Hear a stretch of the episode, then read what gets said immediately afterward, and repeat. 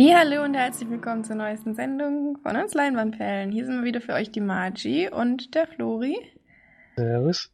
Und der Felix. Grüße. Heute sind wir wieder nicht zusammen. Gewohnte Manie eigentlich. Und Felix und ich sprechen unter einem äh, bedeckten Wäscheständer in ein Mikrofon zu zweit und Florian ist dann zu Hause und keine Ahnung, macht irgendwas. Ohne Decke und nebenbei. Wäscheständer. ja, und wir fangen wieder ganz normal an, würde ich sagen. Oder habt ihr irgendwas Tolles zu erzählen? Felix war krank, ist wieder recht fit, würde ich sagen. So gut es geht, ja. Ich hatte Geburtstag. Vielen Dank für die unfassbar vielen Lieben und Liebes- und Glückswünsche zu meinem Geburtstag. Das hat mich sehr gefreut. Aber ich hatte einen sehr schönen Tag, muss ich sagen. Die Leinwandperlen sind auch zusammengekommen an dem Tag, glücklicherweise. Und das war sehr schön. Und ja, morgen gibt es ja noch eine, ruhige andere Kugel oder? Wow, was für ein Wortwitz, ey. Ja, wie bei Bohlen. Und ich war sogar gar nicht mal so schlecht. Also ich bin dann besser geworden. Das war merkwürdig, weil ich überhaupt nicht bohlen kann und ähm, eigentlich ich damit gerechnet habe, dass ich keinen einzigen Kegel treffe, war ich dann am Ende doch echt, war ich sogar besser als Papa, oder? Keine Ahnung. Hm, Nee, da war nur zwei Runde ganz gut. Nee, Ist, ist egal. Auf jeden Fall war ich besser. Das interessiert uns die Hörer, glaube ich, nicht so weit. Warum? Die Hörer, mal über das Ergebnis. die Hörer hören auch gerne mal andere Sachen, nicht immer nur das nach dem roten Faden. Aber okay, dann würde ich sagen, wenn ihr das so möchtet, fangen wir an. Felix, den Filmstarts der Woche. Vom 9.06.2016 haben wir diesmal wieder einige Neustarts, die wir schon gesehen haben. Zwar wird heute besprochen die neue Jussi Adler-Olsen-Verfilmung. Ein Film, auf den ich mich sehr freue. Nämlich Erlösung, den hat Florian am Montag was nie gehabt. Ich bin sehr gespannt. Dann als nächstes kommt Himmelskind endlich ins Kino. Ein Film, Freut ihr euch jetzt sehr drauf? Wollt ihr auch gleich wieder reingehen, gell? werde ich auf jeden Fall direkt nochmal nicht gucken. Mit Jennifer Garner. Wer da nochmal genaues Was, das war mit Jennifer Garner? Das habe ich noch Ja. gar nicht, ge oder? das hat man da Ach doch, genau. Und da habe ich ja, ach ja, stimmt. Ja, Das ja, jetzt, jetzt erinnere ich mich wieder. Dann als letztes noch, was wir auch schon gesehen haben, das war von Florian auch wieder alleine. Da waren wir gerade nicht da. Ist Stolz und Vorurteil und Zombies. Ich dachte, der wäre das letzte Mal schon angelaufen. Nee, das ist Nee, da kommt Diesmal dabei. Mit Lily James und Sam Riley in der Hauptrollen. Wer da nochmal reinhören will, das war vor vier Wochen schon die Folge. Dann haben wir noch ein paar Neustarts, die wir aber noch nicht kennen. Zum Beispiel Vor ihren Augen mit Julia Roberts, Nicole Kidman, Kidman und den Namen kann ich nicht aussprechen, deswegen sage ich den Hauptdarsteller als 12 Years a Slave. Doch, den Namen kannst du aussprechen. Dann mach das bitte. Zeig mal her. Ähm. Chivete Eliofor. Ich denke, so wird er ausgesprochen. Und da geht es um ein Wahrscheinlich FBI-Ermittler. Chivete Eliofor. Mein FBI-Ermittler namens Ray, der ähm, eine sehr mit Julia Roberts, glaube ich, ja, ein sehr eingespieltes Team ist, wo Nicole Kidman die Staatsanwältin dazu ist. Und dann passiert aber in Julia Roberts Familie ein, ein Mordfall, den sie nicht aufklären können. Und sie zieht sich dann aus dem Polizeidienst zurück, weil die, also der, sie haben den Täter gefasst, aber die Beweise haben nicht ausgereicht, er wurde freigesprochen, da hat sie gesagt, da will sie doch nichts mehr dazu, damit zu tun haben. Und 13 Jahre später findet dann der Ray wieder was zu diesem Fall und vielleicht war es doch ganz anders, als sie sich gedacht hätten. Und dann raufen sie sich wieder zusammen. Ein Thriller, Mhm, mhm. Krimi, der Das ist eigentlich was, was dich eigentlich interessieren könnte, oder? also den würde ich auch gucken. Also so ist nicht. Im Kino auch, oder? Nee, im Kino wahrscheinlich nicht. Also Thriller, so kleine, kann man mal gut auch mal auf Blu-ray gucken. Also da ist jetzt nicht unbedingt Pflicht. Wenn er natürlich läuft, vielleicht, vielleicht gehe ich da mal rein, ja. Dann haben wir als letzten Film habe ich dann noch rausgesucht wegen der guten Besetzung eigentlich Professor Love. Oh nein. Mit Pierce Brosnan, Selma Hayek und Jessica Alba. Oh, Pierce Brosnan, ey. Pressekritiken 0,9 von Film. Im Durchschnitt. Äh, Pierce Brosnan ist kein Kind von Traurigkeit, ein Professor an der Uni und hat immer Geschlechtsverkehr mit Studentinnen, jetzt immer noch. steht das in der Beschreibung so drin? Äh, nicht genauso, aber ich fasse es jetzt mal so zusammen. Unter anderem mit Jessica Alba. Na, da er das. Schlechte Das ist ja sehr realistisch, ey. Finde ich sehr realistisch auch. Und Jessica Alba wird aber leider schwanger. Er hat eigentlich nur Twist, One ey. Night Stands Stands bis dahin. Und dann Und verliebt dann- er sich bestimmt nicht in Jessica Alba. Kann ich mir nicht vorstellen. Sondern Selma er Hayek. führt auf jeden Fall mit ihr ein beschauliches Familienleben und dann kommen aber noch ein paar andere Sachen hinzu, die das Ganze ein bisschen durcheinander werfen. Selma Hayek zum Beispiel. Also ein Film, den man vielleicht einfach lassen sollte. Ich finde Professor Love auch ein guter Titel. Ja, ist es Im äh, Englischen heißt er original? nämlich How to Make Love Like an Englishman. Ja, der ist zu lang für die Deutschen. Ja, das, das Professor Love ist wirklich da die bessere Wahl. Aber noch geiler wäre gewesen, Professor Liebe. Professor, Warum sie das nicht gemacht haben, ey. ja, die- Vielleicht gibt's noch das drei Deutsche, die was verstehen. Schlafen heißt. Ja, aber ansonsten habe ich in der Woche jetzt nichts mehr weiter, was großartig bekannt ist und vor allen Dingen weitläufig in Deutschland anläuft. Deswegen würde ich jetzt weitergeben an Florian mit den Filmcharts. Denn da gibt's ja, gibt's die Überraschung jetzt schon? Wahrscheinlich schon, ne? Ja, vom Ja, 26.05. bis 29.05. ganz schön viele Verschiebungen und eine sehr besucherstarke Woche. Platz 5 Money Monster, der erste Neuensteiger. Immerhin schon mit 110.000 Besuchern. Platz 4 X-Men Apocalypse. War der nicht auf 1? Der Der ist gefallen von 1 auf 4, ja genau. Krass. Platz 3 Angry Birds, der Film. Platz 2 der nächste, Platz 2 der nächste Neuensteiger. Johnny Depp zieht noch ein paar Leute ins Kino. Alice im Wunderland hinter den Spiegeln. Fast 200.000. Und die Nummer 1 World of Warcraft spielen anscheinend noch viele Leute haben sich sogar hinter dem Computer Nein. vorgetraut. 440.000 Besucher, Warcraft The Beginning. Wahnsinn, ey, das, das Hätte ich mir niemals gedacht. erwartet, dass da wirklich Mhm. so viele reingehen. Aber ich weiß, dass es von dem Spiel echt Millionen Fans gibt, aber dass die da ins Kino gehen, ist überraschend. Ja, es ist wirklich, dass viele, auch die im Kino saßen, die haben, boah, geil. Das ist ja ein Feuerwerk und so, die daneben, also bei den, bei den Trailern meine ich jetzt, die da neben uns saßen, und ich nur mal dachte, hä, wollen die mich verarschen? Ich kenne halt auch viele, die zocken und die das, die das Spiel auch spielen und dann da auch mega geil drauf sind. Naja. Ja, ich glaube, also ich habe ja die Kino Plus Folge dazu geguckt. Der Scholgaut hat den Film auch schon gesehen und hat auch gesagt, Hm. dass selbst er den Film gut fand, obwohl er sich überhaupt nicht auskennt in der Richtung. Und er war mit einem Kollegen, der ein totaler World of Warcraft Nerd ist und hat gesagt, äh, der hat ihm so viel erklärt noch in dem Film. Ja, das und das ist aus der Szene im Spiel und das und das ist, also sie haben sich wohl doch sehr nah an dem Spiel gehalten, vor allem die Ortschaften sehr gut animiert und äh, im Film untergebracht. Also sie haben sich schon ein bisschen was dabei gedacht, aber nach dem Trailer hätte ich das nicht erwartet. Ich auch Können, nicht. können wir ja gleich noch sagen, von Warcraft The Beginning gibt es auch eine Kritik bei uns auf der Seite, die mal lesen möchte. Ja, lest die mal. Vom lieben Philipp.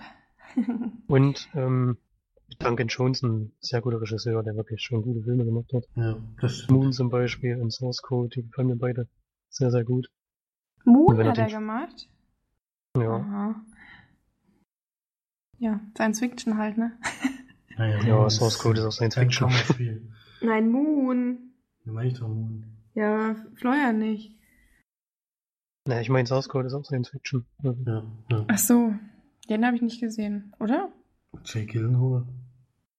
Du guckst doch alle Filme mit Jake Gyllenhaal. Das kann sein, dass ich den gesehen habe. Da wenn da eine Maschine drin ist und jedes Mal die Szene wieder sieht. Oder Ach so, ja, ja, den haben wir sogar zu zweit geguckt. Ja, Ja, der war gar nicht schlecht, der Ja, Film. siehst Da, wo die dann am Ende unter dem Ei stehen, ne? Ist das nicht in, wo ist das? Du darfst jetzt hier nicht spoilern, gell? Das ist ja schon San. Diego? Was ist denn das für ein Spoiler? Das ist ja nur der Ort. Ich weiß. Wo ist denn das? Was ist denn das für ein Ort? Ich hab's vergessen. Das war auf jeden Fall eine bekannte Ja, Sehenswürdigkeit in einem Ach, die sind so schlecht. Aber da, das ist auch zu lange her, muss ich sagen. da jetzt noch großartig. Ja, okay, ich denke mal, das reicht, oder? Ja. Reicht, wir gehen Rider. Gehen Rider. Allem, der hat wirklich nur die, der hat wirklich nur die drei Filme gemacht, ja. Nicht. Hm. Ja, es gibt Menschen, die nicht jedes Jahr einen Film machen. Das Ja, ist auch gut. Hat jetzt auch fünf Jahre Pause zwischen so wie. Woody Allen oder auch Till Schweiger oder Matthias Schweighöfer. Matthias Schweighöfer hat er jetzt der geilste Tag gemacht und ist jetzt schon wieder in den nächsten Dreh. Der geilste. Tag hat er aber nicht selber gemacht, hat er nur mitgespielt. Ja, trotzdem spielt er jedes Jahr einen Film mindestens. Muss es ja nicht selber machen, aber Nee. egal. Jetzt kommt ja noch eine Serie mit ihm. Was? Ja, Was? Amazon. Was für eine Serie? Amazon Meinst du Game of Thrones? Game of Thrones. Übrigens. Matthias Schweighöfer. Matthias Schweighöfer. Der Film. Hm. Ja, an alle. Matthias Schweighöfer. Das wäre geil, wenn er, wenn er einen Film machen würde, einfach Matthias Schweighöfer, der Film. Das wäre schon überragend. Einfach nur Matthias Schweighöfer irgendwie 90 Minuten lang einfach nur sieht. Oder die Serie. Die macht ja eine Serie jetzt bei Amazon. Hm. Naja, ähm, ich würde sagen, wir machen weiter mit der Sneak, denn da war Florian drinne. War Felix eigentlich auch gestern? Naja, Nee. meine Krankheit ist leider immer noch Hm. gegenwärtig und nach der Arbeit war ich dann doch zu müde. Hm. Ich glaube zwar, dass ich den Film verpasst habe, den Florian gesehen hat, aber ich hoffe einfach mal nicht. Was hast du denn gesehen, Florian? Ich habe gesehen, eine Lösung. Der Felix vorhin schon ein bisschen angeteasert. Hm. Nach einem Roman von Jussi Adler-Olsen. Den Roman habe ich auch gelesen.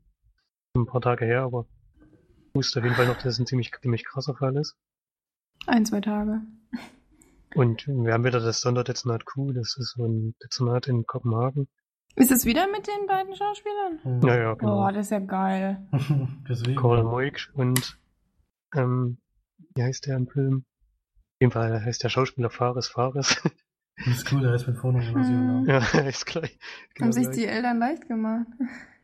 Ich hab, weiß nicht mehr genau, wie der im Film heißt.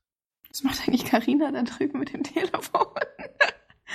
Ach du Schande, ich habe äh, Street Dance New York verpasst. Ich glaube, das war jetzt nicht so Oh, das ist aber schade, dass du das verpasst hast. Ja, erzähl weiter. Erlösung. Nur um kurz einzuwerfen. Die bekommen einen Hinweis, die beschäftigen sich immer so mit älteren, älteren Fällen, die schon ein paar Jahre zurückliegen und eigentlich schon abgehakt sind. Und rollen die dann immer nochmal auf. Und die bekommen Hinweis durch eine Flaschenpost, die vielleicht schon einige Jahre alt ist und auf der ein Hilferuf ist. Von einem Jungen, anscheinend aus irgendeinem Gefängnis oder so, der da gefangen gehalten wurde. Oder auch noch wird. Und Ein Junge. Ein Junge, ja, ich glaube zwölf oder so. Ja. Mhm. Und dann bekommt man mit, dass, das wird auch direkt am Anfang im Film gezeigt, ähm, wie die Zusammen Zusammenhänge sind, nämlich der ähm, Erpresser oder auch Mörder, so muss man schon nennen, ähm, holt sich immer Jugendliche aus Familien, die in irgendwelchen Sekten oder sowas sind oder in sektenähnlichen Verbindungen. Deswegen, weil er halt, weil die dann die Fälle immer nicht melden, weil sie Angst haben, dass die aus ihrer Sekte dann ausgeschlossen werden, weil sie halt, halt was Schlimmes passiert ist und wenn man in so einer Sekte ist, dann darf immer nichts Schlimmes passieren. Keine Ahnung, die melden auf jeden Fall immer die Fälle nicht bei der Polizei, sondern verschweigen das. Und dadurch hat er halt so ein bisschen freies Spiel und Das ist natürlich schlau. presst auch immer Lösegeld. Muss mal überlegen, weil ich jetzt noch erzähle. Ähm, können wir eigentlich hier schon einen Cut machen. Oder ähm, er presst immer Lösegeld und lässt sich das äh, aus Zügen immer rauswerfen. Sagt Was? dann immer, sagt immer, wo an der Bahnstrecke sie Lösegeld rauswerfen sollen und dort sammelt er es dann ein. Musst du dazu sagen, dass das in einem Zug ist, wo die es dann raus. Hab ich, doch- hab ich, hab ich gesagt, Nee, hast du nicht gehört. Aus dem Doch, Fenster raus, ja. Ach, in Zügen. Ich habe in Tüten verstanden. Achso, jetzt habe ich verstanden. In Tüten war es vielleicht auch. Ja. Das Ja, in Tüten, in Zügen. Nee, es war glaube ich eine Tasche, aber ist egal. Und wir noch- bekommen dann einen Fall mit, nämlich dass ähm, ein Junge und ein Mädchen entführt werden und wir begleiten dann die Familie, beziehungsweise die Eltern natürlich vor allem, dabei, wie sie halt versuchen wollen, ihre Kinder wieder frei zu bekommen. Aber ich denke, Hm. diese ähm, Ermittlungseinheit, die da ist, ähm, die wir da begleitet, die, die decken Ja, ähm, ungelöste Fälle wieder auf. In dem Fall ist es halt ein bisschen anders. Ich weiß nicht genau, warum die jetzt diese Mitteilung aus dieser Flaschenpost zugeschickt bekommen hatten. Wahrscheinlich, weil sich kein anderer darum kümmern wollte. Hm. Und diesmal ist es kein ungelöster Fall, sondern ein Fall, der, wo wir gar nicht wussten, dass es den überhaupt gibt. Es gab keine Anzeige oder so. Ja, viel weiter wird es, also diese Geschichten laufen ein bisschen parallel und überschneiden sich dann aber auch während des Films irgendwann. Denn die Polizisten bekommen dann natürlich irgendwann mal mit, weil sie ja Nachforschungen anstellen, was da so los ist und was da so passiert. Und dann ermitteln sie dann natürlich weiter.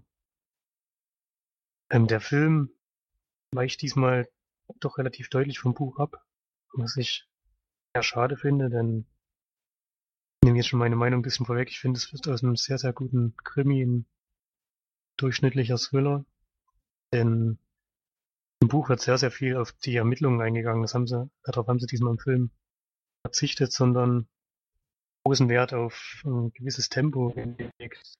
Diese Geldübergabe da an dem Zug, die nimmt wirklich einen großen Teil des Films ein und ist sehr schnell und auch spannend inszeniert natürlich und auch nicht schlecht gemacht, aber ich hätte mir mehr gewünscht, dass sie mehr ähm, Augenmerk auf diesen, auf diesen Krimi, die Kriminalgeschichte herlegen, so wie sie es eigentlich auch bei den anderen beiden Filmen gemacht hatten. Sind sie diesmal von abgewichen. Was ich auch schade finde, ist, dass halt wirklich eigentlich nur im ganzen Film nur zwei Hinweise ähm, überhaupt da sind, denen sie nachgehen. Aber im Buch auch ganz anders. Da geht's noch, wird noch in sehr, sehr viel mehr Richtungen ermittelt. Das haben sie hier alles weggelassen. Eben um einen schnelleren, auch nicht so langen Film zu haben. Der geht, glaube ich, knapp 90 Minuten. Das ist von der Länge her okay. Ist auch spannend gemacht, aber ich hatte mir was anderes drunter vorgestellt, eben auch weil ich das Buch kenne und weil es mir gut gefallen hat.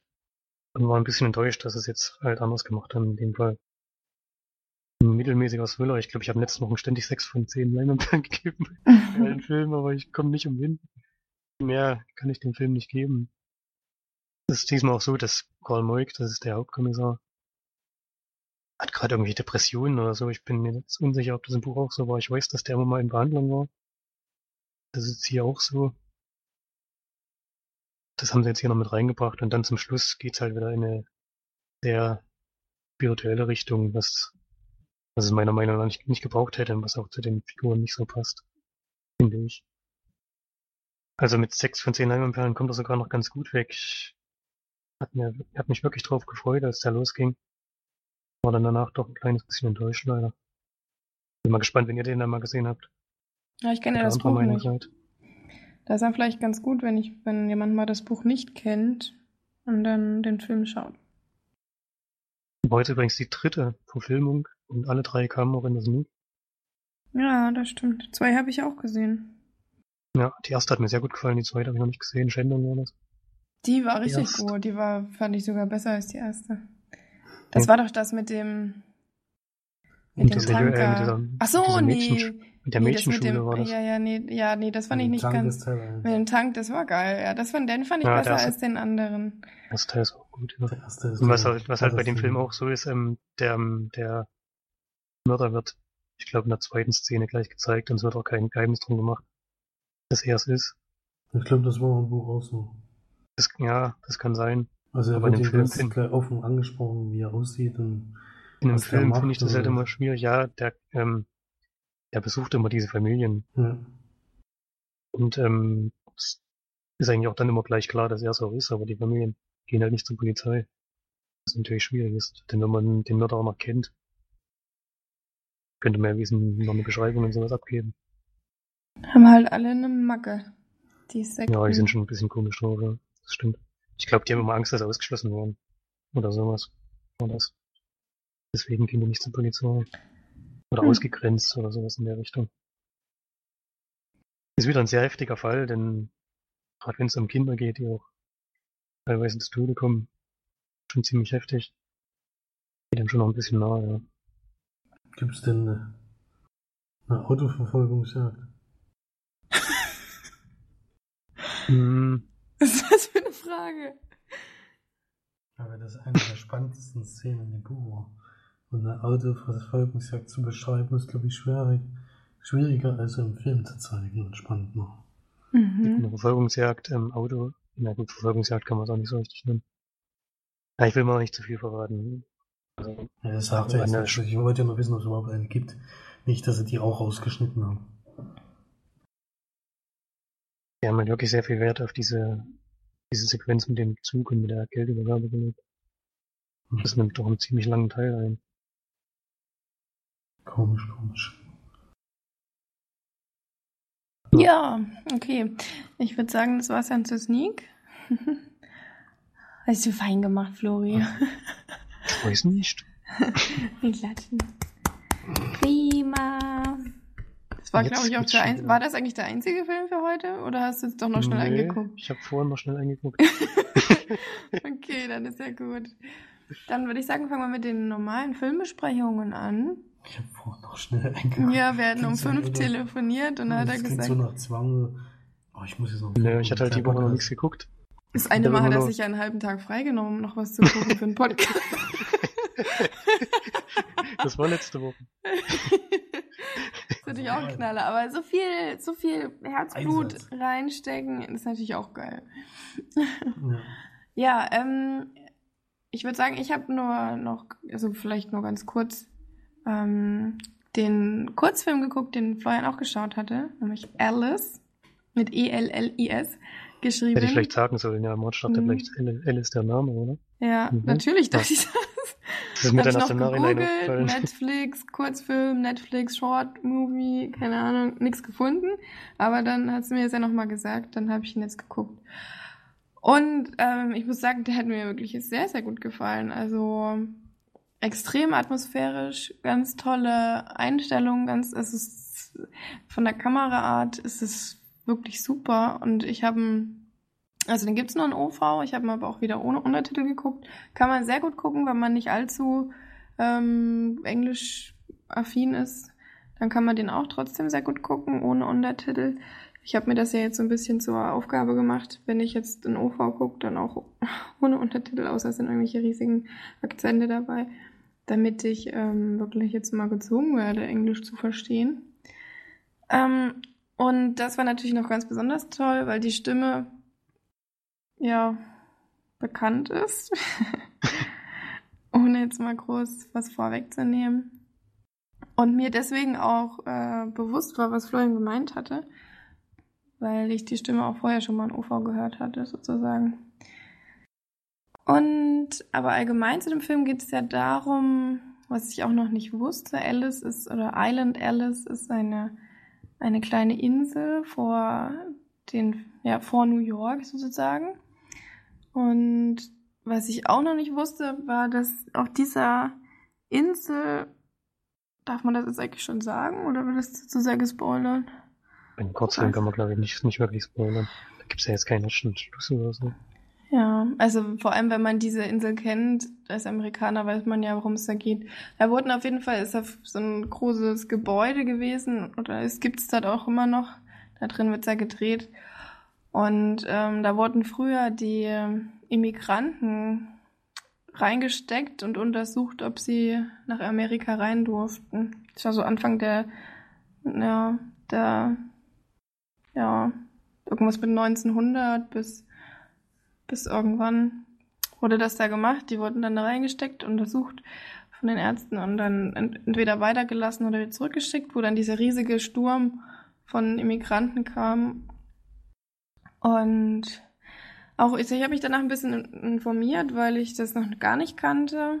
Und das war dann auch sehr interessant, das mal so mitzukriegen. Also das ist wirklich die Insel und die gucken von der Insel auf die, auf die Statue und auf New York und das ist natürlich dann bitter, wenn du gesagt bekommst, dass ähm, du nicht weiter darfst oder nicht quasi über das rettende Ufer rüber darfst und du dann eigentlich die ganze Zeit dort bist und eigentlich schon siehst, da ist jetzt meine Freiheit und ich darf nicht hin. Und das ist schon sehr bedrückend. Und das haben sie sehr gut eingefangen in diesem Film, weil das so ein ganz, ganz dunkler, ganz, ganz, ja, so schwermütiger Kurzfilm.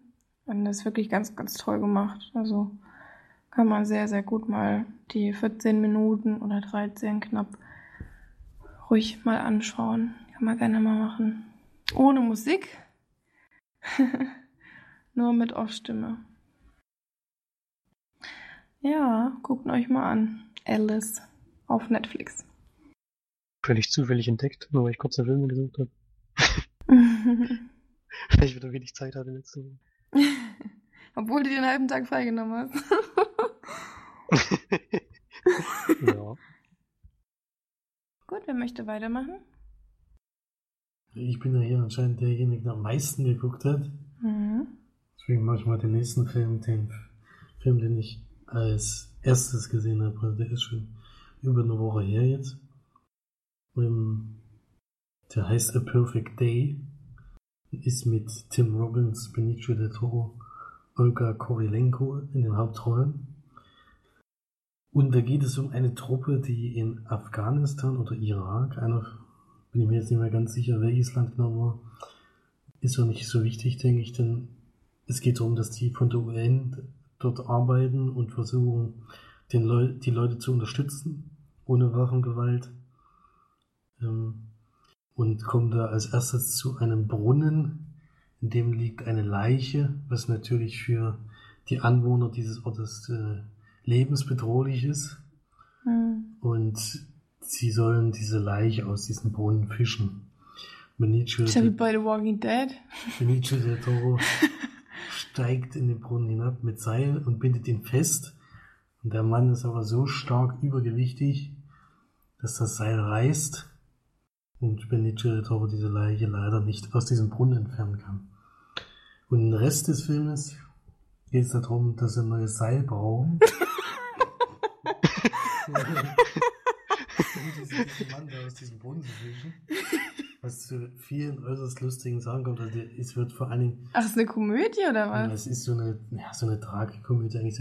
Also man sieht viel Übel in dem Land und was weiß ich, aber meistens, sie fahren halt so um in Hauptquartier zurück und sagen dann, dass es gescheitert ist und die haben dann kein neues Seil und dann fahren die irgendwo hin und versuchen irgendwo mit den Übersetzern Seile aufzutreiben bei den Anwohnern und das klappt dann auch irgendwie alles nicht. Und dann vor allen Dingen, woher sie dann im Endeffekt das Seil kriegen, das kann ich leider auch nicht spoilern. Äh, was sie dann benutzen wollen, das äh, ist wirklich heftig. Also es ist, es zeigt auch klar, dass das Kriegsgebiet ist, dass das äh, ein Land ist, wo viele Leute sterben. Also da wird gar kein großer Hehl drum gemacht. Es ist nicht so eine Komödie, die irgendwas verschleiert, sondern die spielt einfach ein bisschen damit.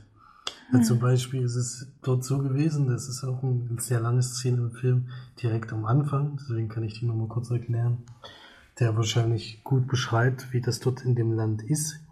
Und zwar äh, legen die Leute eine tote Kuh auf die Straße und dann kannst du entweder links oder rechts vorbeifahren und eine Seite ist immer ohne Minen und die andere mit. Was? Und das ist dort gang und gäbe gewesen. Und dann äh, musst Wenn du dich entscheiden. Was über die Kuh? Na, die ist ja so fett, dass du ja nicht drüber fahren kannst, ohne dein ganzes Auto kaputt zu machen. Hätten sie jetzt noch Hasen hingelegt, wäre es nicht so gut gewesen. Dann brauchst du eine Rampe eine oder so. Und da ist kommt es dann auch zu Szenen deswegen und der eine ist halt, der Tim Robbins ist halt so ein Draufgänger, der halt sagt, jetzt habe ich keine Lust mehr zu warten, wir fahren jetzt links vorbei, das letzte Mal war es rechts. und sowas, dann kannst du nur hoffen.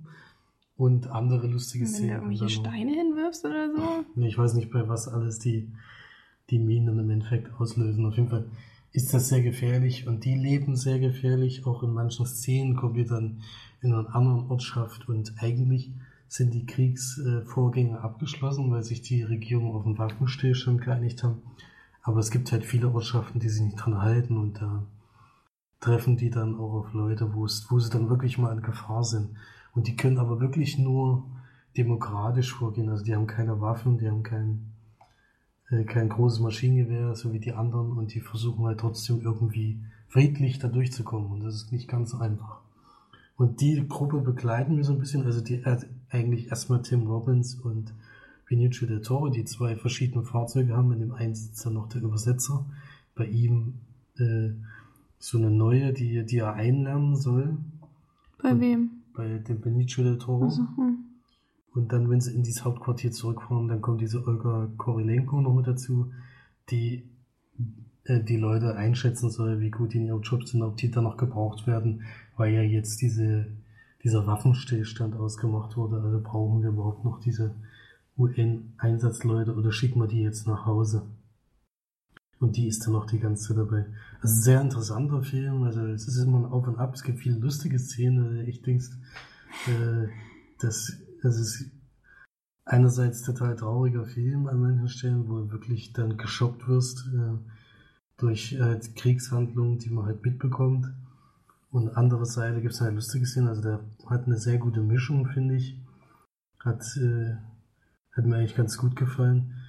Ähm, aber es ist schon ein hartes Thema, also man muss schon, muss schon damit zurechtkommen, dass man halt auch ein paar sehr krasse Szenen sieht.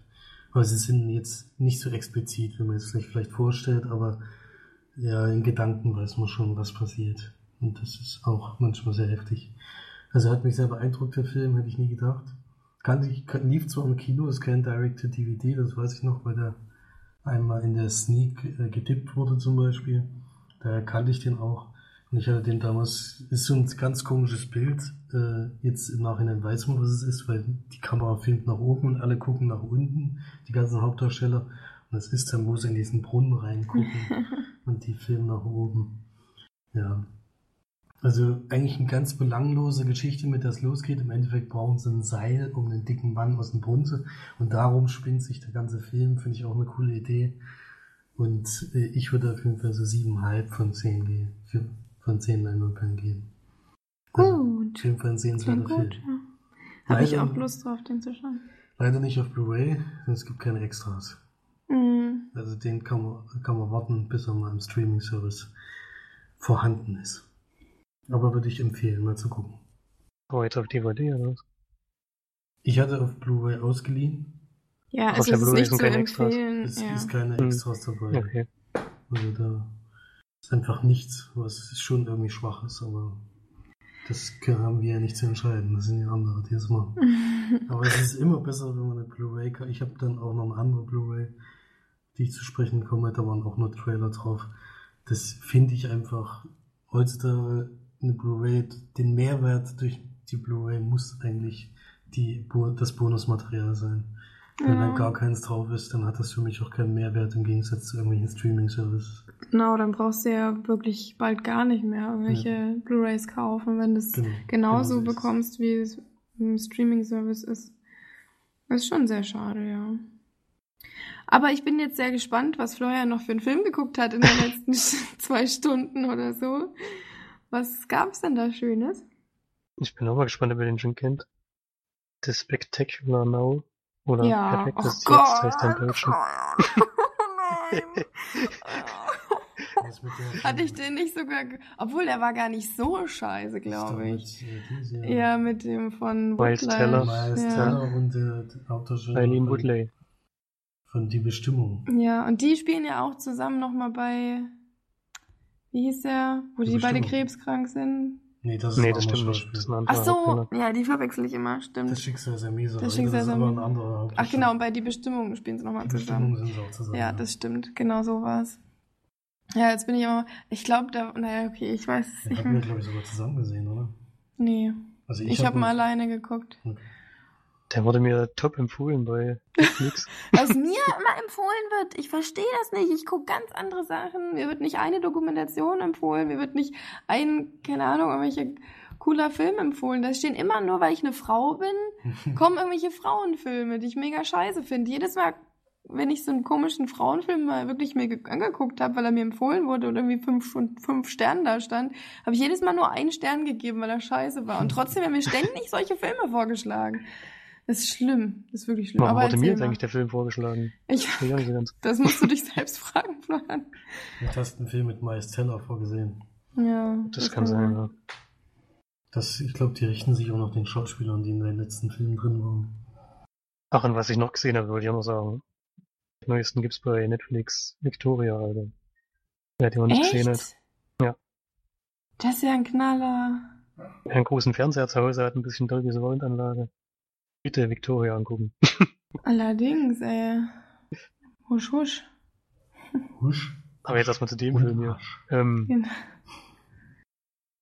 der Regisseur ist James Ponsoldt. Ich kannte den noch nicht. Ich kenne auch noch keinen Film von ihm. Hm, die beiden Hauptdarsteller haben wir schon gesagt. Miles Teller spielt Sutter. Eileen Woodley Amy. Brie Larson spielt noch mit. Jennifer Jason Lee und in einer kleinen Rolle Mary Elizabeth Winstead. Und es geht um, um Sutter ist so ein Typ, 18 Jahre ist er, glaube ich, wird gerade mit der Schule fertig und hat zu Hause doch ziemliche Probleme. Seine Eltern haben sich vor längerer Zeit getrennt und sein Vater hat er schon ein paar Jahre lang nicht mehr gesehen. Und er hat so ein kleines Alkoholproblem, würde ich mal sagen. Erstens mal besäuft er sich bei jeder Party und zweitens fährt er auch ständig Auto. Ich weiß gar nicht, wie oft er unter Alkohol in dem Film Auto fährt. Und er, seine Freundin, mit der er angeblich so super zusammen ist, trennt sich von ihm. Und er trauert ihr noch so ein bisschen nach.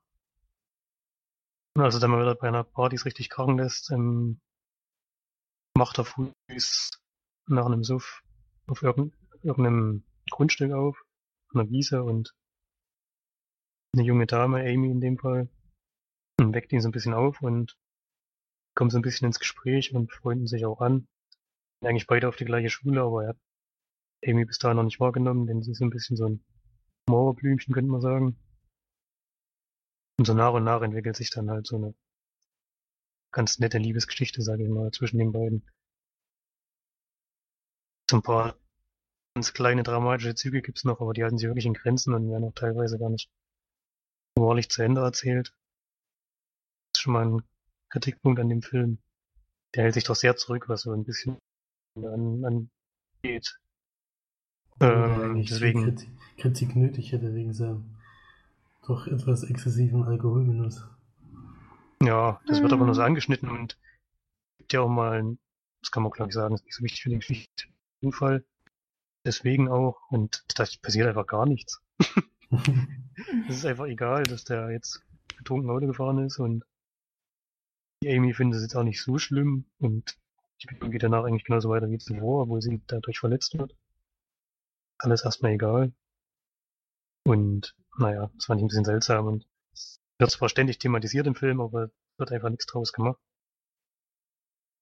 Das ist schon ein großes Problem und die Geschichte plätschert halt einfach so vor sich hin. Da passiert nichts. Charaktere sind ganz süß, aber es krankt auch ein bisschen am Drehbuch. Ich habe immer auf Deutsch geguckt, ich weiß nicht, ihr wahrscheinlich auch. Hm. Manche Dialoge fand ich nicht so, fand ich einfach schlecht geschrieben und Miles Teller hat auch eine andere Synchronstimme als sonst. Denke ich zumindest. Ich habe jetzt noch nicht so viele Filme mit ihm gesehen, aber denke ich, das ist die die er bei Whiplash hatte zum Beispiel. Und er quatscht auch manchmal aus dem Off oder er schreibt gerade so einen Aufsatz oder so ein, müssen doch mal wenn sie ans College wollen, wie so einen Aufsatz über, über ihr Leben schreiben oder sowas. Kam mir das zumindest so vor. Und das fängt halt mehrmals im Film an und schreibt immer wieder ein bisschen was anderes aus der Zeit, was er gerade gerade erlebt hat. Aber das ist alles nicht wirklich spannend und auch nicht interessant. War ein bisschen langweilig, der Film. Ich würde so vier von zehn Leinwandperlen geben. Die Musik ist ganz okay. Zwei Wochen das ist auch nicht, das ist, das ist keine Katastrophe oder so, aber krankt halt wirklich am Drehbuch. Bisschen schade. Ja, das fand ich damals auch. Also ich fand vor allem, ich fand sie sehr nervig, weil sie so unfassbar naiv ist in dem Film. Und das ist wirklich, das ist eine Katastrophe, wie die da ist. Also Er ist ja Ja, die ganze Zeit unsympathisch. der ist mega unsympathisch. Der ist, der ist so Ja, das stimmt. Also warum die jetzt die passen doch überhaupt nicht zusammen so Oh, wirklich. überhaupt gar nicht. Also ich habe das überhaupt nicht verstanden. Sie, ich meine, klar, sie findet ihn total toll, weil sie so das Mauerblümchen ist und so die schüchterne, in sich gekehrte und dann hoch auf einmal will so ein toller, möchte gern Draufgänger was von ihr und das fand sie natürlich besonders toll, aber dann, ich meine, wenn einer betrunken Auto fährt und ich mich, mir deswegen Arm breche, dann pff, hat er mich zum letzten Mal gesehen. Also ganz ehrlich, so ein, die war so blass auch, diese Figur, also überhaupt nicht irgendwie interessant, wie du schon gesagt hast. Und also der, dieser ganze Film, der plätschert wirklich so vor sich hin und macht einfach auch keine aufregenden Kurven oder so. Ja. Machen sie ja, die machen ja Geschichten auf, aber sie machen halt Mhm. nichts draus. ja, das stimmt. Ja, ich weiß. Ich weiß auch noch, dass ich es nicht katastrophal schlecht fand, aber dass ich ihn auch ziemlich öde fand. Also, keine Ahnung. Vier von zehn ist er, glaube ich, gerechtfertigt. Da können wir uns drauf einigen, ja. Hm. Ja, ich glaube, den können wir eigentlich auch recht schnell jetzt abhaken. Ja, alles zugesagt, was man sagen muss. heißt Kann- er eigentlich in Deutsch auch das, äh, das Spectulary? Nee, wie heißt er? Nee. Warte mal, perfekt ist jetzt, ist der in Deutschen. Ja, also, jetzt nicht ist ganz so wörtlich weit. übersetzt, aber Klingt immer auch doof. ja. Okay, willst du weitermachen oder soll ich? Ja, ich mache nochmal schnell ein, weil ich habe ja Mhm. drei insgesamt. Und Gott lebt in Brüssel. Das ist der. Nee. Wie heißt der Film?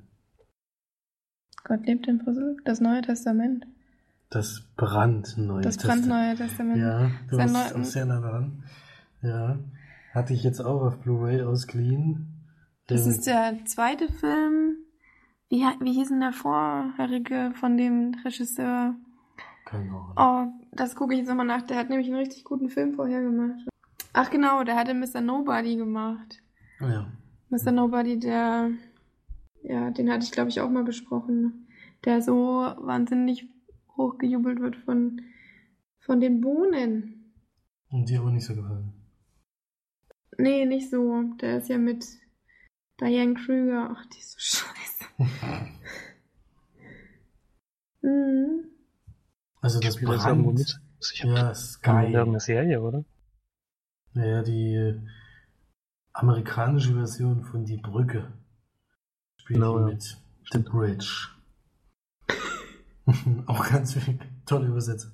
Haben Marge und ich sogar die erste Folge geguckt, weil das Plakat oder diese das Ja. Cover so Ach, überragend genau. aussah. Da haben wir Stimmt. die erste Folge reingeguckt und dann war das so schlecht. Ja. Ich habe das die ersten Cover. vier Folgen oder so geguckt. Echt? Wir haben da relativ schnell, weil der erste, Diane Kruger war schon so ja, die erste Szene war mega cool, wo der dann so Ach, bei mit, mit, auseinandergezogen mit Diane Krüger habt ihr geguckt? Nee, ich hab's Original The mal Bridge, gesehen. The Bridge, ja. Ne, wir wussten ja gar nicht, dass es ein Original gibt. Wir hatten das nur wegen dem Cover, weil das muss man echt mal bei Amazon Instant Video mal angucken. Nur das Cover, das sieht echt so überragend aus. Also da Hm. mussten wir echt mal reingucken und dann im Nachhinein habe ich erst rausgefunden, dass das das Remake von Die Brücke aus Deutschland ist, was ja beim ZDF gelaufen ist. Oder noch läuft sogar, schon seit drei Staffeln. Und fandst du das gut, Florian? Ich habe mal vier Folgen abgebrochen. Also. Ähm, ich fand den Fall, den Fall wirklich interessant. Ich weiß jetzt gar nicht mehr, warum ich abgebrochen habe. Ich hatte ja auch noch keine Zeit mehr. Das ist jetzt schon wieder ein Jahr her oder so. Deswegen, ich weiß es nicht mehr genau. Ja, das war jetzt Aber wenn mir- so, wenn- wenn mich- Wenn mich solche Kriminalfälle richtig fesseln, dann gucke ich die Staffel normalerweise nacheinander durch. Also so sehr gefesselt hat mich dann anscheinend noch nicht. Ja, also ich, ich weiß gar nicht, ach so, wir sind jetzt von Gott ist in Brüssel äh, zu äh, die, die Brücke gekommen. Wegen Diane Krüger. Wegen Diane Krüger, die bei Mr. Nobody bei seinem ersten Film mitgespielt haben. Jetzt kommt auch der zweite Film von Diane Krüger. Der erste Film ist nicht, Nicht von ihm, mitspielt. der erste bekanntere. Also der hat vorher noch acht Tage oder so und ähm, Toto und sein Leben. Keine Ahnung. Ich weiß nicht. Irgendwie so. Auf jeden Fall ist das sein erster Film, den ich jetzt gesehen habe. Und äh, Gott lebt wirklich in Brüssel, sogar mit einer kleinen Familie. Der hat eine Frau und eine Tochter und ist aber sehr ja, alt und griesgrämig und will den Menschen eigentlich nur noch Schlechtes. Inzwischen gibt es auch nicht mehr zehn Gebote, sondern 236. Und er schreibt jeden Tag neue, um den Menschen das Leben weiterhin zu erschweren, weil inzwischen kann er sie gar nicht mehr leiden. Ähm, zum Zu Beispiel- Recht. Zum Beispiel Gebot 236 oder sowas. Egal in welcher Schlange du dich im Supermarkt anstellst, es wird immer die sein, die am längsten dauert. sowas zum Beispiel. Also nur um den Leuten noch, dass die Leute noch mehr genervt sind und sowas. Also auf jeden Fall alt und kriesgrämig und seine Tochter kommt mit ihm gar nicht mehr zurecht. Seine Frau ist völlig abwesend. Also Die ist in ihrer eigenen Welt. Die kriegt sowieso nicht viel mit. Was? Und Gott hat nur ein Kind? Gott hat in dem Fall nur ein Kind, weil das, Das- andere ist ja, ja gestorben. Der kommt dann auch mal drin vor. Also Jesus hat auch eine Rolle. Mhm. Und irgendwann sagt sich aber die Tochter, also jetzt reicht's dann doch langsam. Einerseits ist er zu mir äh, ein total schlechter Vater, andererseits ist er zu den Menschen auch äh, echt gemein und schleicht sich in dieses Büro und versucht halt irgendwas zu finden, was dem Vater enorm schadet. Und deswegen sagt sie allen Menschen auf der Welt ihr Todesdatum. Kriegen sie per SMS zugeschickt. Jeder, jeder Mensch, man sieht dann halt verschiedene Leute, die kriegen eine SMS. Einer zum Beispiel noch 10 Sekunden. Das ist leider schlecht gewesen. Das war dann auch rum. Ähm, andere, wie einer, der besonders lustig ist, ähm, der kriegt irgendwie noch 69 Jahre und nimmt sich dann vor, immer heftigere Stunts zu machen und alle zu überleben, weil er hat ja noch 69 Jahre, er überlebt die dann auch immer alle. Total lächerliche Sachen, wie zum Beispiel springt er, also das erste ist gleich am Anfang, springt aus dem zehnten Stock und landet halt auf jemanden drauf, der dann tot ist. Und dem seine Zeit wird dann halt abgelaufen. Ja, Aber er ist dann natürlich, halt, ihm ist nichts passiert. Laut aus, der hat sich alle möglichen Knochen gebrochen. Jetzt hat jedes Mal hat er immer noch mehr Gipse am Arm, springt trotzdem wieder irgendwo runter oder macht irgendwas anderes, weil er sagt, er stirbt ja sowieso erst in 69 Jahren, deswegen ist es egal. Und irgendwie überlebt das auch immer. Also das gibt ein paar lustige Szenen, allerdings ist es ganz, ganz wenig. Also da war ich ein bisschen enttäuscht. Ich dachte, da wird viel mehr mitgemacht mit sowas, weil da Mhm. hat man echt so viele Möglichkeiten dadurch.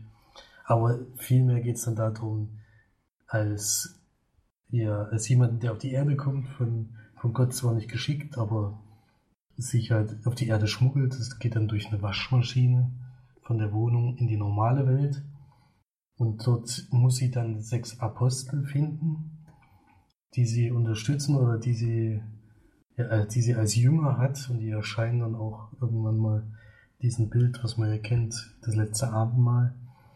Und sie trifft, sucht sich halt Leute aus diesem riesen Karteischrank von ihrem Vater raus, sechs Mann. Und die besucht sie dann und dann kriegt sie so den ihre Lebensgeschichte mit. Die haben alle irgendwas Abstruses, also nicht irgendwie so einfache Sachen. Ähm, da will ich jetzt mal kein Beispiel bringen, weil das dann doch schon eher die Mitte des Films ist. Äh, aber da, da geht's eigentlich dann drum, diese ganzen Apostel zu finden, ihre Lebensgeschichte äh, und wie sie dann durch dieses Treffen von der Tochter ihr Leben verändern. Und Gott ist natürlich selbst damit nicht ganz einverstanden, kommt auch auf die Erde, weil er erstens die Tochter zurückhaben will und natürlich auch wieder die Macht. Und dann kriegt er halt das zu bespüren, wie unzufrieden die Menschen sind, die auf der Erde leben. Und er, er gibt sich auch andauernd zu erkennen, aber natürlich interessiert das keinen. Und äh, er weiß halt sehr viel über Leute und nutzt das gegen die Leute, um die schlecht zu machen. Aber das führt immer eher dazu, deswegen ist das eine schlechte Taktik, dass er ordentlich auf die Mütze kriegt. Ähm, ja, also es ist, soll wohl eher ein lustiger Film sein, aber ich fand, äh, ich habe ganz, ganz wenig gelacht. Und es sind zwar ein paar interessante Geschichten dabei von diesen Aposteln, aber ich war jetzt nicht ganz überzeugt von dem Film. Hat Mhm. mich jetzt nicht abgeholt. Also die Tochter finde ich ganz gut. Also die Schauspielerin, die die gespielt hat, mal wieder eine gute Kinderschauspielerin. Aber ansonsten war ich schon ein bisschen enttäuscht. Ich hatte mir da mehr drunter vorgestellt nach dem Trailer. Im Trailer werden vor allem zwei Szenen von dem Mann schon gezeigt, wo er irgendwo runterspringt. Im Film sind es dann, glaube ich, drei. Also es ist dann Hm, das irgendwie schlecht. enttäuschend. Äh, Damit hätte man so viel mehr noch machen können. Naja, egal. Also für mich eher ein schwächerer Film. Deswegen äh, etwas unter dem Durchschnitt würde ich dagegen 4 von 10. Äh, so wie perfekt ist jetzt oder was. äh, fand ich zwar eine coole Idee mal, was ganz was Neues, Mhm. aber irgendwie ist die Umsetzung nicht geglückt. Ja, das hatten die Bohnen auch gesagt. Die waren auch nicht ganz so begeistert. Und es ist anscheinend allgemein eher so, dass der ein bisschen durchschnittlich ist. So. Nette Idee, aber Umsetzung eben nicht so besonders toll. Ja, Schade, klingt eigentlich wirklich nach was, was was hätte werden können. Hätte, hätte auch nicht viel anders gemacht. ist das nicht sogar eine. Buchverfilmung? Nee, oder? Weiß ich nicht. Ich glaube nicht. Aber als Buch wäre das natürlich schon ziemlich cool, glaube ich. kann man sich auch Zeit lassen und die einzelnen mhm. Dinge dann auch ein bisschen mehr aus. Ja. Entspannen. Mir ist übrigens eingefallen, dass ich da noch einen dritten Film habe. Weiß noch nicht, ob ich den besprechen soll, aber ganz kurz oh, kann ich so das vielleicht machen. Naja, nee, das, ihr kennt den ja schon in- und auswendig, so wie ich. Denn, du hast ihn wieder gesehen. Hm, ja, mein, einer unserer Familienfilme sozusagen. Ähm, und zwar Die Flüchtigen. Wie heißt er jetzt, äh, so wie wir ihn kennen? Die Flüchtigen? Ja. So heißt er jetzt. Zwei Idioten auf der Flucht. Zwei irre Typen auf, der, zwei Flucht, irre Typen ja. auf der Flucht. Zwei irre Typen auf der Flucht. Ein ganz großer Klassiker für uns, Perlix. Denn wir äh, gucken den wirklich sehr, ziemlich oft und gerne. Nur jetzt hatte ich ihn relativ lange schon nicht mehr gesehen. Und habe dann zu meinen Eltern gesagt, gucken wir den nicht nochmal, weil der eben schon länger nicht mehr lief bei uns. Und das kann man eigentlich relativ knapp zusammenfassen. Das ist ein Film mit Gerard Depardieu und Richard äh, Pierre Richard. Pierre Richard, genau, Pierre Richard. Und noch einer kleinen süßen Kinderschauspielerin. Und ähm, ja, worum geht's in dem Film? Es ist einfach, dass ähm, Gerard Depardieu noch unfassbar jung, also ich weiß gar nicht, wann der Film spielt ähm, oder wann er gedreht wurde, kommt aus dem Gefängnis ähm, geht quasi zum Juwelier, lässt sich äh, seine Golduhr und seine Goldkettchen und so auszahlen. Und ja, geht dann quasi zum zu einer Bank, um die um äh, auf, auf ein Konto das Geld einzuzahlen, den Scheck. Und natürlich ist dann zufälligerweise kommt dann Pierre Richard in die Bank gestürmt und möchte extrem dilettantisch die Bank ausrauben, weil er das vorher noch nie gemacht hat. Und zufälligerweise ist äh, Gérard Depardieu eben ein bis dahin jetzt ex-inhaftierter Bankräuber gewesen und äh, wird dann von Pierre Richard als Geisel genommen, zufälligerweise. Und alle denken natürlich, dass dann Gérard Depardieu die, die Bank ausgeraubt hat. Und so entspinnt sich dann ein sehr lustiger Fluchtfilm sozusagen. Also, ja, wie sie dann gemeinsam diese Flucht versuchen zu bewältigen und Gérard Depardieu eigentlich Pierre Richard dazu überreden möchte, dass er sich stellt, der das aber nicht macht, weil er eine kleine Tochter hat, die immer ein bisschen besonders ist, nicht mehr redet, da ihre Mutter gestorben ist und ja, da entspannen sich dann auch ganz viele auch sehr bewegende Momente, die ähm, teilweise doch wirklich sehr ans Herz gehen. Vor allem, weil die kleine Schauspielerin einfach so unfassbar niedlich ist. Also da will man echt den Fernseher umarmen, wenn man sie sieht, weil das so niedlich ist und den großen braunen Augen. Ja, also es ist eigentlich so diese ganze Inhaltsangabe, glaube ich, hört sich nicht ganz so spektakulär an, ist aber wirklich sehr, sehr lustiger Film. Und dadurch, dass ich ihn jetzt länger nicht mehr gesehen habe, ähm, ist mir jetzt wieder bewusst geworden, wie intelligent dieser Film eigentlich auch gemacht ist. Also gerade vom Humor her, weil es sind viele Szenen drinne, die sich wirklich vom, vom Humor her wiederholen. Also sowas, was man kennt, wie zum Beispiel, ah, der Dicke fällt hin und an der nächsten Szene, ah, der Dicke fällt nochmal hin. Nur da ist es eben intelligent aufgegriffen und die dehnen solche, diese Witze sozusagen so weit aus, dass man dann dadurch, dass es immer wieder kommt, es kommt wieder und dann immer wieder jedes Mal wieder wirklich herzhaft drüber lachen kann. Ich will da nur mal meine Brüder an die Tierarztszenen erinnern, ähm, wo quasi Gerard Depardieu dann von einem Tierarzt, der in Ruhestand ist, äh, verarztet wird, weil er eben eine Verletzung bekommen hat und dann der Tierarzt ihn wirklich wie ein Hund behandelt und das dehnen sie so herrlich aus, was so wirklich fantastisch ist. Also alle, die den Film noch nicht können. Zwar ihre Typen auf der Flucht oder vielleicht findet man ihn jetzt nur noch unter die Flüchtigen. Schaut ihn euch unbedingt an. Ist zwar ein alter Film, aber einer, der sich jedes Mal wieder lohnt und ich mir den auch 20.000 Mal angucken kann, weil ich ihn immer wieder schön und niedlich und toll finde. Er lässt sich auch Zeit oder er nimmt sich viel Zeit, um diese lustigen Szenen ja immer wieder zu zeigen und ist schon wirklich ganz toll. Jetzt will ich nochmal schnell gucken, von wann der ist. Gedreht ist der Film von, also der Film ist von 1986. Also schöner alter Schinken. Geht auch 83 Minuten, lässt sich super gucken. Ähm, der Regisseur heißt Francis Weber. Keine Ahnung, wie das ausgesprochen wird. Filme kenne ich jetzt von ihm leider nicht so wirklich. Der hat auch 1998 äh, aufgehört, Drehbücher zu schreiben. ich hätte gedacht, aufgehört, Regie zu führen, aber es sind nur die Drehbücher. 2008 war seine letzte, ähm, sein letzter Film, wo er Regie geführt hat. Er hat noch was gemacht wie sein letzter Film eben Der Killer und die Nervensäge. Ob ihr den kennt. In Flagrandi, woher, äh, wohin mit der Geliebten? und solche Sachen. Lebt aber noch und ähm, hat auf jeden Fall mindestens einen sehr guten Film gemacht. Nämlich Die Flüchtigen. Und das Mädchen heißt Anne Brett oder so. Anais Brett. Keine Ahnung, wie die ausgesprochen werden, aber es Ein ist schönes Brett. a nice bread. Ein schönes Brot. Brot.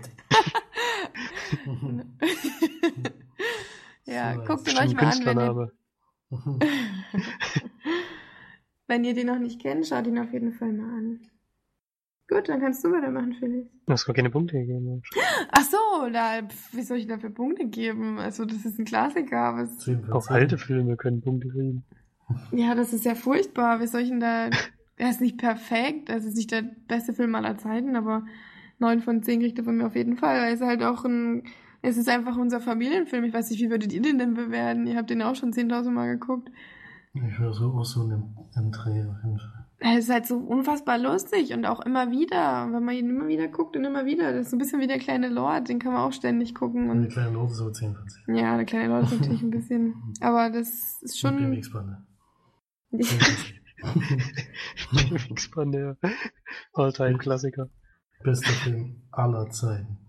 Ja. Habt ihr eigentlich gewusst, dass Film, der- In, der Nicole Kidman gut spielt. Was? ähm, die vor allem gut Spielt eigentlich nicht gut. Kommen wir zu einer Romanverfilmung, die ich jetzt noch gesehen habe. Die ist nämlich wirklich noch ein Roman. Die heißt Die fünfte Welle. Mhm. Mit Chloe Grace Moritz in der Hauptrolle. Und für mich etwas überraschend. Also Lieb Schreiber wusste ich schon nach dem Trailer. Aber wer hat auch eine Hauptrolle? Unser Lieblingsschauspieler, äh, einer der Lieblingsschauspieler gibt ja drei. Frederik Lau? Ja, nee. Nein, das wäre natürlich auch noch genau. Victoria bei Netflix gucken mit Frederik Lau in der Hauptrolle. Ja, genau. Immer mal zwischendrin einschieben. Victoria! Victoria! Victoria. Nee, die fünfte Welle ist der Hauptdarsteller aus Kings of Summer mit dabei. Was? Ja. Der Jungsche? Der Jungsche ist da dabei und spielt auch eine große Rolle. Was? Das hat den Film schon mal aufgewertet, denn der ist ja von den Kritikern zerrissen worden. Hm. Das ist eine der schlechtesten Jugendbuch-Romanverfilmungen überhaupt. Ähm, wir treffen Grace Chloe Moretz in einer völlig zerstörten Welt. Moretz. Moretz! Mit TZT. Moretz. Das die habe ich aber nicht gesprochen. Nee. ähm, treffen die an und die ist in einer völlig zerstörten Welt und da ähm, erklärt sie aus dem Off, was passiert ist. Also vor ein paar Jahren war eigentlich alles noch normal. Dann eines Tages erscheint einfach ein Raumschiff, was über der Erde kreist und dann erstmal Ewigkeit nichts macht. Ähm, die versuchen Kontakt aufzunehmen, aber es gibt keinen, der mit den Menschen Kontakt sucht. Und dann das versucht, dieses Raumschiff oder diese Wesen, die da drin sind, die Menschheit dahingehend auszulöschen, weil die Aliens kommen immer nur, um die Menschen auszulöschen, ähm, indem sie mehrere Wellen von Angriffen durch, aber nicht dadurch, dass sie selbst angreifen, sondern eben durch irgendwelche Sachen, um die Leute ähm, ja, sterben zu lassen. Als erstes zum Beispiel ein Stromausfall, der auch alle Autos zerstört. Also in dem Moment war es das dann, ist es dann vorbei. Man kann keine Fahrzeuge mehr verwenden und überall gibt es keinen Strom mehr. Das führt natürlich jetzt nicht sofort zu Toten, aber mit der Zeit für das zu sehr großen Problem. Zum Beispiel Wasser oder sowas. Das hat ja auch sehr viel mit Elektrizität zu tun. Schlimmste ist, dass man keine Filme mehr gucken kann. Ja, na gut, wenn man noch einen Laptop hat, noch ein bisschen Batterie, kann man noch eine Folge Game of Thrones gucken. Dann ist vorbei. Ja, aber das ist so die erste Welle und dann die zweite. Also ich erkläre das direkt am Anfang, weil wir sind in dem Fall jetzt bei der fünften Welle, deswegen auch der Titel. Die zweite war dann, glaube ich, ähm, so ein, dass dann mehrere Bäume umgefallen sind oder sowas. Und da die Leute erschlagen wurden durch so einen riesen... Äh, sind halt mal ein paar Bäume umgefallen. Und dann gab es halt eine Welle, die jetzt losgeschlagen wurde, die halt Großteile der Erde überschwemmt haben. Und dann eine Seuche und sowas und damit versuchen sie die Menschheit halt so auszulöschen. Gibt allerdings viele, die das immer noch überleben. Sie zum Beispiel. Und dann die fünfte Welle ist die Welle, wo sie äh, sich als Parasit in eine, an einen Menschen dranheften und sich unter die Leute mischen und die dann auslöschen. Also man sieht die Aliens wirklich nur in einem in einer Szene oder in einem Moment, denn wenn man in die Köpfe reinguckt mit einem Röntgengerät, dann sieht man diesen Parasiten, der sitzt auf dem Gehirn und steuert das. Das wird das einzige Mal, wo man so ein bisschen was sieht, ansonsten ist da nichts. Und äh, sie ist erst mit ihrer ganzen Familie unterwegs, dann kommen aber allerdings welche da um. Und ein Familienmitglied wird verschleppt und das sucht sie dann die ganze Zeit in dem Film trifft dann auch auf ein paar Leutchen, denen sie natürlich nicht vertrauen kann, weil du kannst jetzt niemand mehr vertrauen. Jeder könnte ein Alien sein. Oder sie nennt sie in dem Film die anderen. Jeder könnte ein anderer sein. Sie trifft dann zum Beispiel in der ersten Szene, wo es dann nicht mehr aus dem Off erzählt wird, wo es dann endlich mal losgeht, auf einen jungen Mann in, einem, in einer Tankstelle und die treffen halt aufeinander und natürlich vertraut keiner dem anderen und halten beide sich die Waffe gegen an den Kopf und jeder, da muss entschieden werden, wie sie nur weitermachen. Glaubt jemand dem anderen oder wird jemand sterben in dem Moment? Ja. Solche Probleme hat sie dann halt, die sie dann durchleben muss. Und ja, und der andere, den ich schon gesagt habe, der Hauptdarsteller aus Kings of Summer, der wird direkt am Anfang in ein Armeegelände geschafft wo die meisten Kinder hingebracht werden, um die zu beschützen von der Armee und die werden dann trainiert, um zurückzuschlagen. Und er ist so ein Kopf von so einer größeren Einheit. Das ist so die Richtung. Ja. Also zerrissen von den Kritikern. Ähm, das Buch habe ich selber als Hörbuch, habe es aber noch nicht gehört, weil ich erst den Film gucken wollte, weil ich es immer andersrum mache. Dadurch, dass alle eigentlich immer von Romanverfilmung enttäuscht sind. Ähm,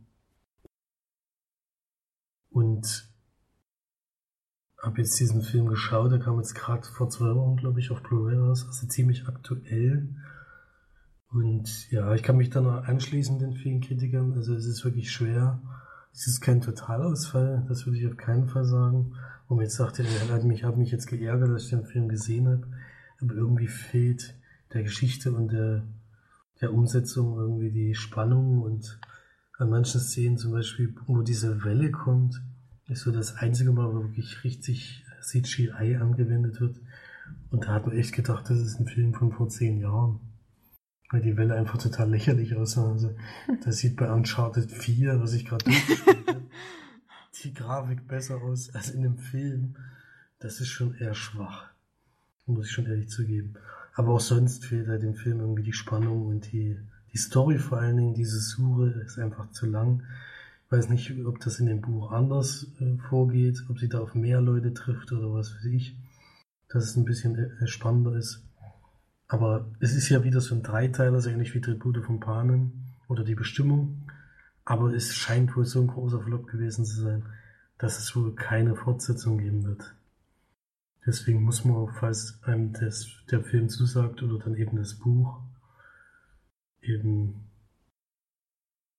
die Bücher dann weiterlesen. Da hilft leider alles nichts. Da wird wohl keine Fortsetzung kommen. Ja. Vielleicht auch besser so.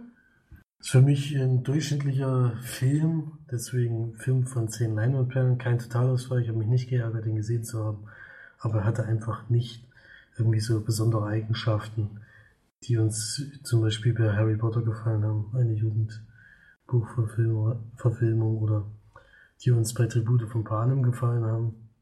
So was Eigenes, ähm, was man halt sonst nicht so gesehen hat, sondern es war eigentlich The Walking Dead. Ohne ja- Zombies, oder was? Ohne Zombies. Ja. das kann man schon so sagen, weil es ist eine zerstörte Welt, sie läuft da durch. Und da ist aber eigentlich nichts. Nicht viel. Deswegen passiert auch wenig. Ja. Also keine Empfehlung, aber wenn man mit dem mal im Streaming oder sowas hat und mal Zeit hat, so wahnsinnig lang geht er auch nicht, kann man den sich mal reinziehen. Also da ist, der tut nicht weh. Wie man so schön sagt. Das ist schon, finde ich immer gute, eigentlich gute Kritik für den Film. Er tut nicht weh. ich habe das beim Sneakpot, da weiß ich immer schon, das war leider nur Durchschnitt. Er tut nicht weh. Ja, Übrigens Sneakpot letzte Woche. ja ich habe es The gehört. Nice Guys gehabt. 10 von 10 10. von 10. Und Geil. Erik Ja. hat, Erik hat 9 von 10 gegeben, also bitte guckt euch dann doch den Mach Film ich. an, dann Mhm. macht euch eine Meinung. Hätte ich mir auch noch Ja. angeguckt, auf jeden Fall. Aber ich bin Ich fand, gespannt. ich fand nicht so überragend, aber ansonsten kommt er ja wirklich sehr gut an. Ja. Ja, dann würde ich sagen, kommen wir zu unserem letzten Film, den wir sprechen. Von einer Achso, ne, ganz kurz noch. Das Hörbuch hast du noch, Felix? ja, ich habe ja. Also nee, hab Mr. X, Mr. X äh, schickt die Gewinne diesmal ein bisschen später raus. ja, ich aber war ja, nichts, ich gesagt, ich war jetzt auch, wie, also Mr. X hat ja auch gar nicht die Gewinne, sondern die habe ich. Ich war ja leider etwas länger außer Gefecht gesetzt jetzt. Da habe ich auch keine Sachen verschickt, weil ich noch nicht mal in meiner Wohnung war. Äh, deswegen, ich bin jetzt auch gerade erst wieder zurückgekehrt. Deswegen krankheitsbedingt muss die Steff leider noch ein bisschen auf ihren Gewinn warten, aber der wird natürlich verschickt. Keine Angst. Ja, aber jetzt ähm, von einer Jugendbuchverfilmung zur nächsten. Ich habe nämlich auch eine geguckt. Den Film hatte ich aber schon mal geschaut und zwar im Kino. Da war ich auch noch klein. Was heißt klein? Ich war zumindest kleiner. Er ist nämlich vor elf Jahren in die Kinos gekommen, 2005. Und ein Buch, was ich damals geliebt habe, ähm, was ich auch immer noch toll finde, was äh, ich mit Mutti immer gelesen habe und deswegen Mutti auch mit im Kino war. Das weiß ich noch. Und zwar habe ich mir nochmal angeschaut ähm, Lemony Snicket, rätselhafte Ereignisse. Der Buchtitel ähm, ist auch genauso. Also der Autor ist Lemony Snicket. Nee. Nee. Lemony Nee, Lemony ist Snicket ist Jim der. Autor in dem, in dem Film. der Film, genau. Lemony Snicket, rätselhafte Ereignisse. Und ähm, worum geht's in dem Film? Oder beziehungsweise in dem Buch? Ist ja im Endeffekt das Gleiche. Denn die, das kann man schon mal vorwegnehmen, die Film, äh, die Verfilmung ist extrem nah an dem Buch. Also ist eigentlich wirklich komplett identisch. Es ist ähm, eine Buchverfilmung, die sich wirklich extrem an den, äh, an das Buch gehalten hat, was ich sehr, sehr gut und positiv finde. Aber worum geht's? Es geht einfach darum, dass es, man lernt drei Kinder kennen. Einmal Violet, das ist so die, die gerne Rätsel löst und oder erfindet sozusagen und dadurch Rätsel löst. Dann haben wir dann noch ähm, die kleine Sunny. Die ist wirklich noch ganz klein, die ist vielleicht ein halbes Jahr oder so alt. Oder na gut, ein Jahr, ich glaube, sie kann sogar laufen.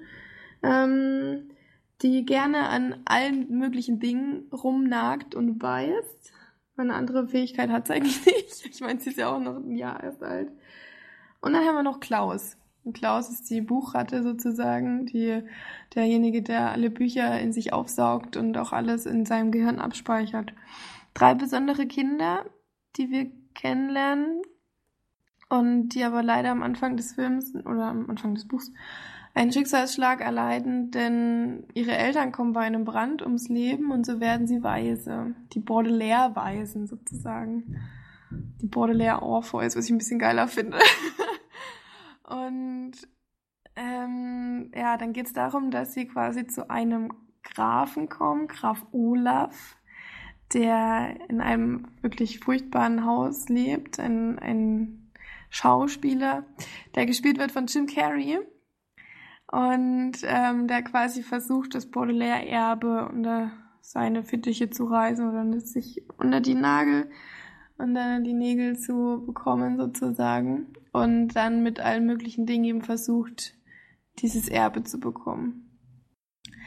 Ja, es, dadurch, dass er dann eben nicht besonders gut zu den Kindern ist, wird ihm irgendwann das Sorgerecht entzogen und er eigentlich auch ständig versucht, die umzubringen, sozusagen, damit er das Erbe bekommt, ähm, bekommen das dann irgendwann so die, die Leute, die drumherum noch sind, mit und entziehen ihm quasi das Sorgerecht und dann bekommen sie zu, glaube, drei unterschiedlichen anderen Verwandten. Und eigentlich geht es dann darum, wie Graf Olaf immer versucht, wieder zurückzukommen in verschiedenen Rollen und in verschiedenen ja, Begebenheiten, um wieder an das Erbe zu kommen. Ich glaube, das reicht zur Zusammenfassung. Ist ähm, von der Umsetzung des, des Filmes her wirklich ganz fantastisch gemacht, finde ich, weil die eben wirklich so eine, man merkt, es ist eine Geschichte, es ist eine Art Märchen, weil die wirklich, alles ist sehr überspitzt. Also Graf Olaf bzw. Jim Carrey spielt wirklich, ich habe sehr darauf geachtet, muss man eigentlich gar nicht, weil der spielt einfach wie im Theater total übertrieben, sehr, es ist viel Mimik, viel Gestik, viel, ja, überschwängliche sozusagen. Ähm, was das letzte Mal auch der Vinzenz, glaube ich, war das im Podcast oder einfach nur so gesagt hat, dass, äh, ach nee, da hatten wir ihn so gefragt, was sein Lieblingsschauspieler ist und er das so toll findet, dass Jim Carrey quasi im Film wie ein Theaterschauspieler spielt und er ihn deswegen sehr gerne sieht. Dass man da auch wieder sehr, sehr sehr nach vorne gehoben wird. Also man merkt einfach, Jim Carrey spielt gerne übertrieben und toll. Und da spielt er auch wirklich immer noch gut. Die neueren Filme mit ihm mag ich ja nicht so. Aber bei Lemony Snicket spielt er da wirklich ganz toll. Und ähm, ist eine tolle Besetzung. Die Kinder spielen wirklich sehr, sehr gut. Und das Witzige ist, ich habe gerade gesehen, die Sunny wird wieder von Zwillingen gespielt. Ähm, die kennt man jetzt aber nicht so wirklich die einmal von Kara Hoffman und einmal von Shelby Hoffman. Das ist eigentlich auch ganz lustig. Ähm, Jim Carrey natürlich, Meryl Streep kommt mit vor. Und, was mich gerade irritiert hat oder was ich nicht mitgekriegt hatte, Jude Law spielt auch mit. Warum ich das nicht mitbekommen habe, ist, ähm, weil man ihn kein einziges Mal wirklich sieht, da er nämlich den Schriftsteller oder den die Off-Stimme. Die Off-Stimme quasi spielt, der, der mhm. das niederschreibt. Ja, also wer solche Filme mag, solche ein bisschen fantastische, ein bisschen, bisschen außergewöhnliche Filme, er ist wirklich teilweise ganz, ganz toll gedreht. Man, man wird auch oft an ein Theaterstück erinnert, weil wenn sie in einem Haus sind, dann ist es alles sehr wie, wie Kammerspiele an einem Ort eben sozusagen. Man denkt, es sind alles Kulissen, es ist ähm, alles nachgebaut. Man denkt nicht, dass irgendwas dazu animiert wird, außer einmal, wo man dann die Stadt sieht. Das sieht man ziemlich sehr, dass das jetzt animiert ist. Aber ich meine, er ist von 2005, der Film. Das kann man schon verzeihen auf jeden Fall. Und die Geschichte an sich ist eine ganz, ganz tolle. Ich habe, wie gesagt, ich habe die Bücher geliebt.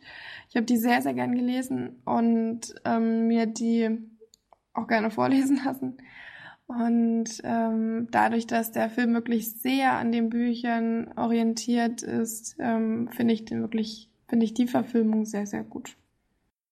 Der Film behandelt alle Bücher, oder? Nee, der behandelt nur eins. Also es ist quasi ein bisschen offenes Ende. Also könnte noch was kommen, Ja, könnte jetzt noch was kommen. Ja, es könnten noch Fortsetzungen kommen. Es war aber, glaube ich, damals nicht so der Kassenschlager. Ja, sonst wäre da bestimmt auch schon was gekommen wieder. Hm. Aber ich fand ihn wirklich toll. Den Regisseur muss ich auch loben. Der hat da wirklich ein bisschen, ein bisschen Außergewöhnliches geleistet. Es sind viele, eben wie gesagt, sehr fantastische Szenen dabei. Besonders wie dann die, die Kinder auch vorgestellt werden. Und ganz am Anfang, vielleicht kann man das ja schon vorne wegnehmen, und am Anfang, es geht quasi so los, dass man einen kleinen Elfen verfolgt, der animiert ist oder, oder nachgebastelt ist, sozusagen ähm, modelliert ist und dann der durch die Welt tollt und dann quasi geht's so los, dass dann eine Off-Stimme sagt, ja, wenn ihr denkt, dass wir jetzt äh, den Film Die lustige kleine Elfe sehen werden, dann könnt ihr bitte ins Kinosaal 2 wechseln, weil wir haben hier ein bisschen anderes Thema. Und ähm, sehr, es ist eben wirklich ein sehr düsteres und eigentlich ein sehr trauriges Thema. Ich meine, wenn drei Kinder ihre Eltern verlieren und dann eigentlich von einem zu einem anderen geschoben wird, ist es natürlich nochmal nicht ganz so toll, aber ähm, wie gesagt, ist ein interessantes Thema, interessantes Buch und interessanter Film, definitiv.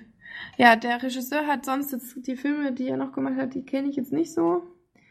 Ähm, außer jetzt ein was, was ich nicht so toll finde, aber gibt's glaube ich bei Netflix die Serie Jane the Virgin. Nee, das ist nicht so gut. Das ist, glaube ich, nicht ganz so toll.